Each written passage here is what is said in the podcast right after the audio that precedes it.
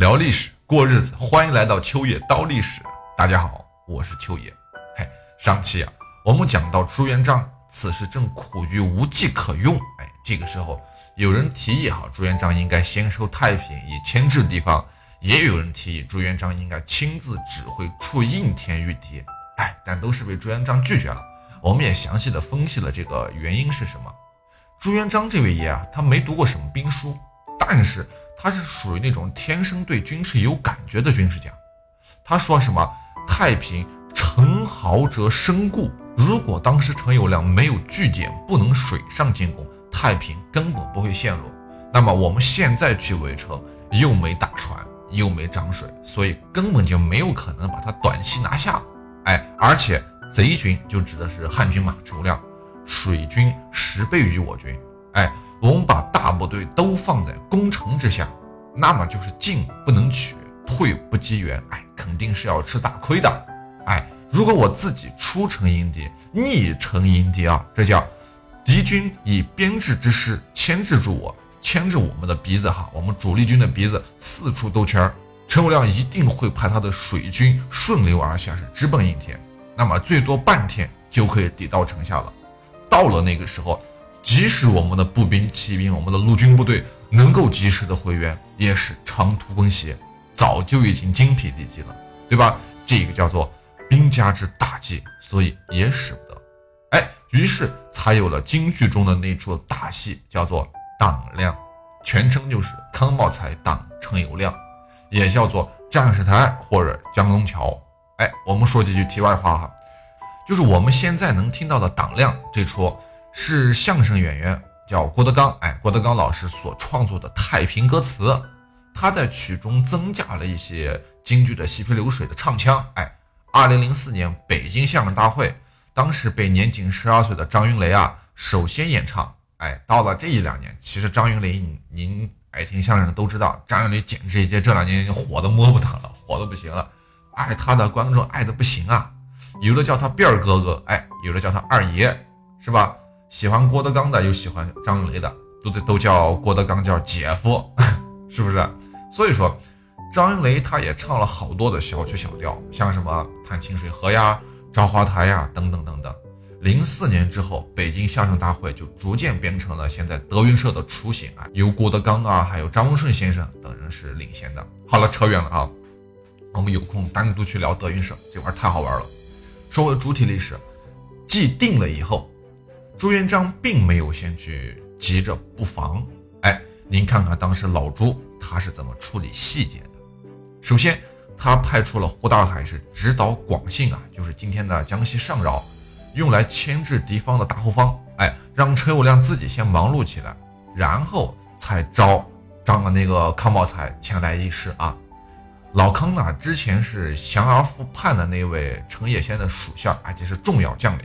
朱元璋知道这层关系，所以他也知道投靠自己的人和之前的陈友谅关系一定是相当不错的，是一直相当不错的。于是开门见山的说道：“说什么？你和陈友谅一直关系不错，如今我们准备给他送上一个上好的墓地，所以我很想让他来得快点。哎，你需要假装充当他的内应，派人给他捎封信来，约他速速来战，最好是让他兵分三道来。”哎，那样才好呢！哎，当然最后是没有兵分三道的。好，啊，康茂才呢答应了没有？那自然答应，是吧？肯定答应。但是他有些摸不着头脑。哎，就问老朱啊，说什么？我家中啊确实有个门子，哎，之前一直在陈友谅家中做事儿。你让他送信，对方肯定没有疑心，这个没问题。但是呢，我们如今啊，比都比较害怕汉军到我们这儿来。那为何主公要非要诱引他来呢？那对我没好处啊，是吧？朱元璋笑了笑说：“你也知道啊，情况照这样发展下去，那个张士诚必定和陈友谅联手。哎，如果你让这两家伙合谋了，同流合污了，我们拿啥干他们？对吧？没办法了。哎，如今最好的办法就是先破陈友谅，让他们一个先瓦解。哎。”这样，张士诚一听我们打败了陈友谅，按他的性格哈，他一定是闻之而胆颤了。那咱不是一举两得吗？哎，您说对不对？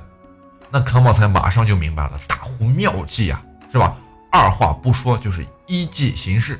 嘿，果然没过多久，康茂才就将写好的书信哎交给了自家的门子，门子将信是顺利的就送到了陈友谅的手中。哎，陈友谅得书后是大喜过望，就问他哈，问那个蒙子说是康公如今在哪儿呢？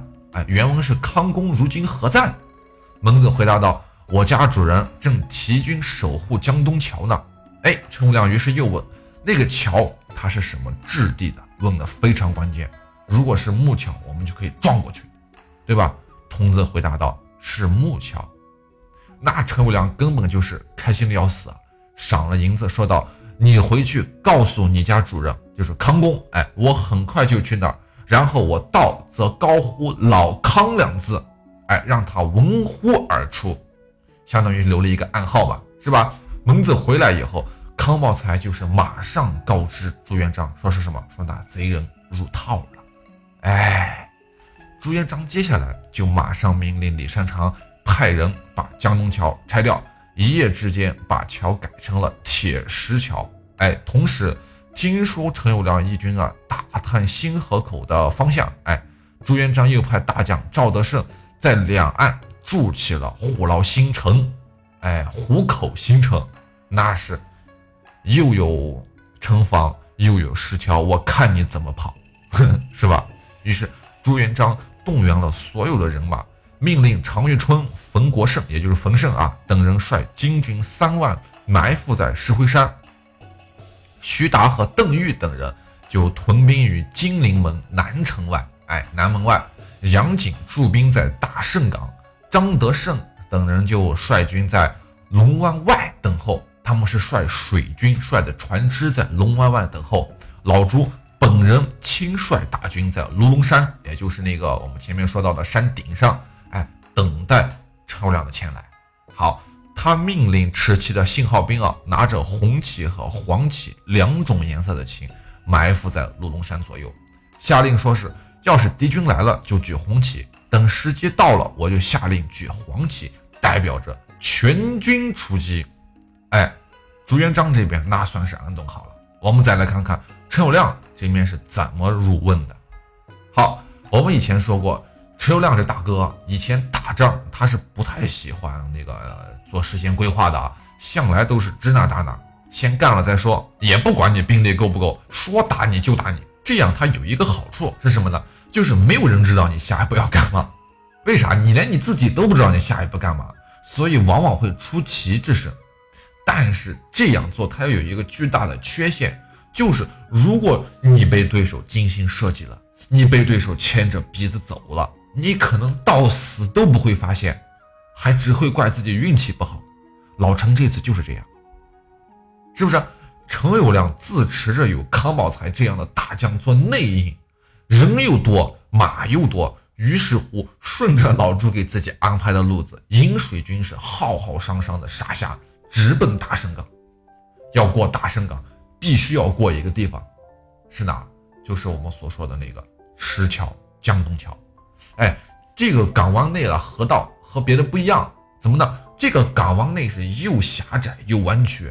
朱元璋啊，有一名大将叫杨景等人，就是严阵以待，就守在这儿。所以说他只能一波一波的发船，而且一波最多只能三艘船并进。那陈友谅的性子是什么？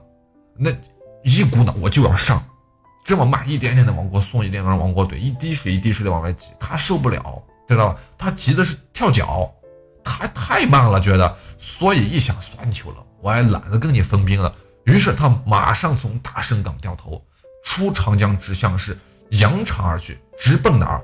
江东桥，哎，不一会儿到了江东桥。按照原本的计划，陈友谅是想利用自己这边的大船的优势，一下子撞毁尼木桥，直接往前走。哎，我就不管你那些了。但是到了且进，他才发现石桥哪里是木桥啊？这明明是石桥嘛！而且环以铁环，什么叫环以铁环？就是用铁环呀、铁水呀浇筑了一遍。哎，自己的木船根本撞不开。那陈友谅这会儿大惊失色，慌乱之中，他想起了自己和康茂才定下的那句暗号啊，就叫老康嘛。于是急呼老康，老康！哎，希望自己的内线能够出来接应一下。但是喊了半天，根本没人答应。直到这个时候，陈友谅他才意识到，哎，自己他娘的可能中计了，直闯不行。那迂回呢？不好意思，也不太好使。为啥？迂回半日啊，那那那点路不是那么好走的。他要船，你得掉头，你得顺水，你得推舟，是吧？费了老鼻子劲，没有找到合适的河道，所以说陈友谅只能下令全舰哈再次掉头直去龙江。那那这大半天算是白费了。他们绕了半天的道，到最后却是呆呆的立在船上哈。所以。好在没怎么消耗体力，哎，就只是苦了开船的人了，是吧？到了龙湾靠岸了以后，一万多精兵那是飞身下船呀，在滩头立栏杆，准备是结阵进攻。那么这个时候，在卢龙山中的朱元璋，他看的是一清二楚呀。哎，卢龙山好像也叫做狮子头山，哎，这个不重要哈，咱们以后再说。他马上下令士兵举旗，举红旗，红旗飘扬，驻军开始进入警备状态。等陈友谅全员下船以后，朱元璋是下令举旗，黄旗飘扬。哎，老朱的大部队是争相发起进攻，冲下山与陈友谅的军队是厮杀在一起，那是你死我活的。正相持之间，又是一轮鼓声响起，山前是黄旗又起，常遇春带着伏兵忽现，大将徐达也是率部杀至，张德胜的水军也按时到达了。那在这样的里应外合之下。陈友谅刚刚登岸的士兵是根本招架不住，哎，争相往岸边的船上跑，打算是驾船逃亡。但是老天爷此时明显是站在老朱这一边的。怎么讲？河水退潮了，无数的巨舰搁浅。这一战下来，陈友谅的汉兵被杀、落水溺死的无计其数，被俘虏的就将近有一万人。哎，当时应该是七千多人，如果没错的话。又有巨舰一百多艘，战船数百艘，皆被朱元璋所得。哎，历史呢，就总是惊人的相似，就像当年的蛮子海牙一样。坐在指挥船上的陈友谅见势不妙，没办法，只能慌忙中乘小船逃走。哎，但是朱元璋并没有鸣金收兵，而是下令诸将急追，叫乘胜追击。他们一路追到哪儿了？您猜？一路追到了采石矶。哎。陈友谅纠结那个地方的残兵败将，啊再次与朱元璋进行了一场大战，但是还是被苗永忠、华云龙等人打的是大败而归。在朱元璋的乘胜追击之下，陈友谅的太平守军也是吓得是斗志全无。随着陈友谅的残余水兵是一起退走了，朱元璋也就因此顺势收复了太平。嘿，汲取上次收太平西南墙的那个。西南部城墙的太靠近河岸的那次经验教训，常遇春派人是改筑了城墙，往那个河道口重新移了二十多步，哎，重筑城墙，以免敌方的巨型战舰可以再一次直接停泊在城墙头上。哎，那么到此为止，龙湾大战算是打结。朱元璋为最终与陈友谅的鄱阳湖决战奠定了一个几乎完美的前奏。哎而且在这个龙湾战役的过程中，我们前面讲的那个三大采石矶的最后一打也在这打过了。哎，那么之后又发生了什么？咱们下期接着聊。哎，如果您觉得秋爷讲的还不错的话，也请您多多的点赞、分享和打赏。您的每一点支持都是我坚持下去的动力。明朝是怎么来的？感谢您的捧场，我是秋野。如果您在听节目的过程中想知道更多秋野的故事，或者说想听到秋野的更多其他节目，您可以添加秋野的个人微信账号。首先，您可以打开微信，点击界面右上角的加号，点击添加朋友一栏，在搜索框中输入秋野山人的全拼，这样就可以找到我了。期待与您的深入交谈。